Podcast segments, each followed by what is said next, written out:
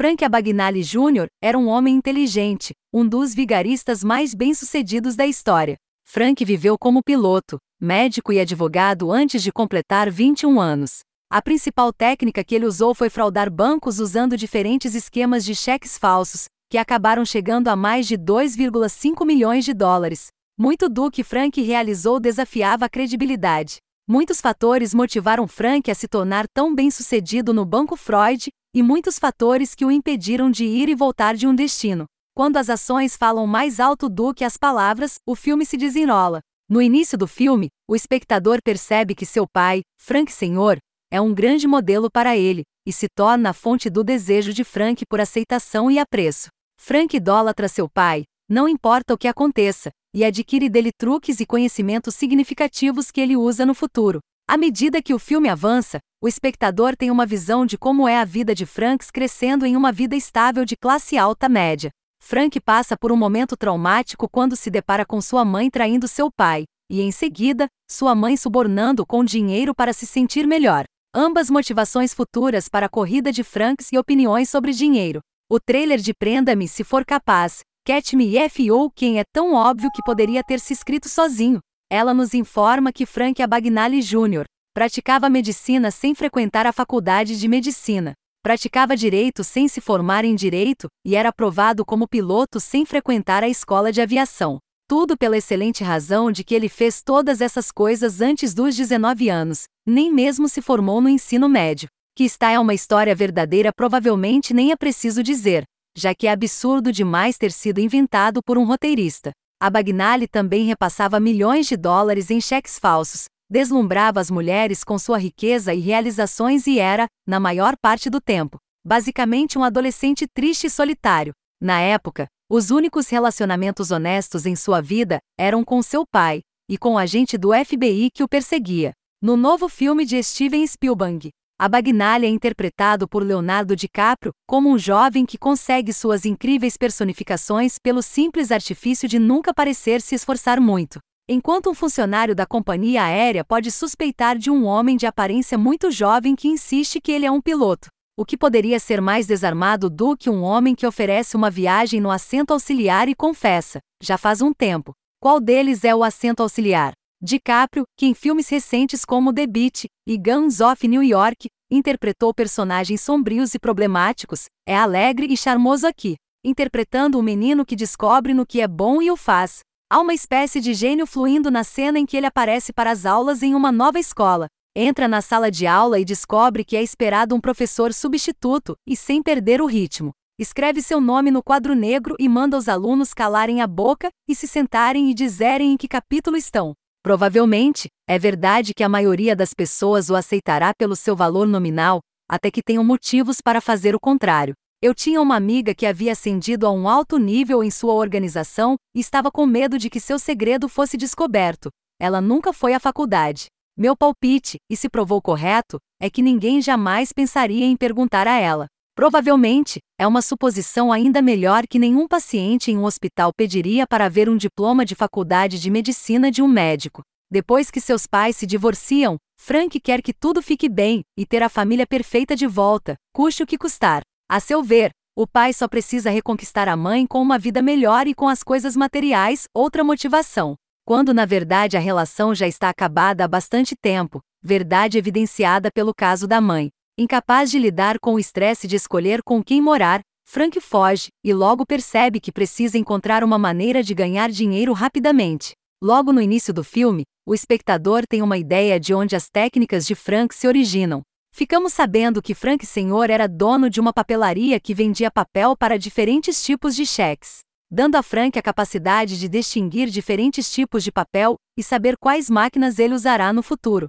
A primeira personificação de Frank foi ao lado de seu pai, quando ele se fez passar por seu motorista, o que deu a Frank a ideia de mais tarde se passar por um professor substituto em sua nova escola, com a qual ele fugiu por uma semana. Eventualmente, Frank se torna confiante em suas habilidades para enganar muitas pessoas e se torna um jovem muito astuto, charmoso e convincente. Ele primeiro começa a criar cheques falsos em bancos diferentes, roubando centenas de dólares deles, finalmente. Percebendo que precisa encontrar uma maneira diferente de obter um fluxo de caixa estável, Ele decide, portanto, se passar por um piloto da Pan Airlines como um DADIAD, que é um piloto reserva, e, portanto, não voa de fato no avião. Enquanto isso, a divisão de fraude do FBI descobriu os golpes de Frank e começou a rastreá-lo com um detetive que liderava a investigação, Kawan Hatt. Um personagem determinado e tenaz que adora seu trabalho. Torna-se o objetivo pessoal de Cal encontrar Frank com pouco ou nenhum apoio do resto do FBI.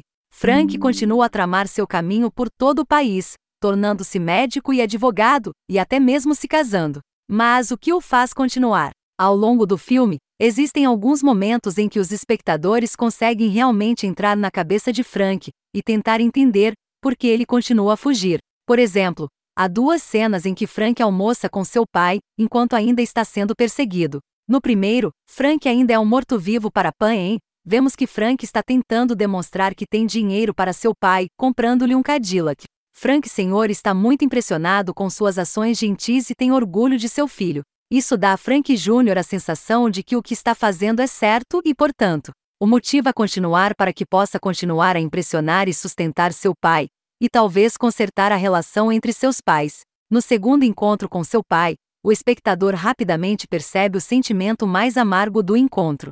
Frank Jr. parece estar chateado porque seu pai agora percebeu o que ele está fazendo. Ele então pede a seu pai para lhe dizer para parar. Ao que seu pai responde: Você não pode parar. Ouvir essas palavras enfurece Frank e o capacita a continuar ainda mais.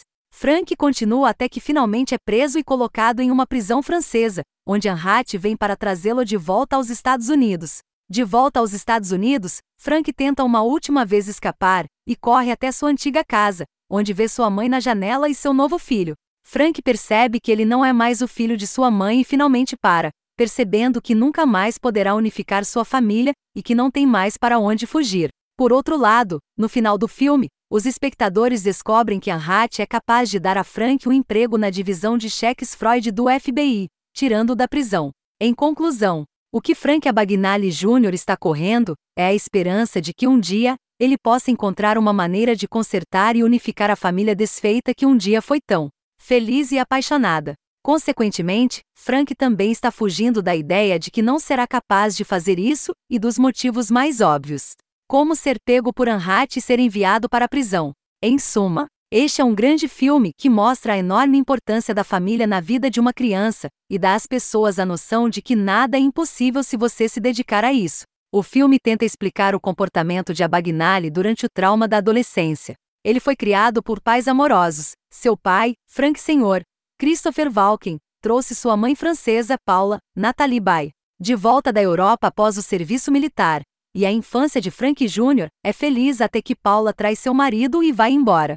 É por isso que seu filho foi levado à personificação e fraude? Pode ser. Ou talvez ele tivesse de qualquer maneira. Depois que ele descobre o quanto pode se safar, há uma certa alegria inebriante com a facilidade com que ele encontra status, respeito e bebês. O filme é coestrelado por Tom Hanks como Kawan Hatt, um agente do FBI cuja missão na vida é evoluir para capturar a Bagnale. Como a única pessoa que realmente tem uma visão abrangente do escopo e versatilidade das atividades de Abagnale, Anhat desenvolve, bem, não uma admiração, mas um respeito por um talento criminoso natural.